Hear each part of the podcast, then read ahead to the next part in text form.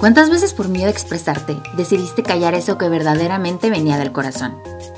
En este podcast dedicaremos cada una de nuestras pláticas a la libertad de amar y ser amados, a confesarnos y desmentirnos de la gran carga social.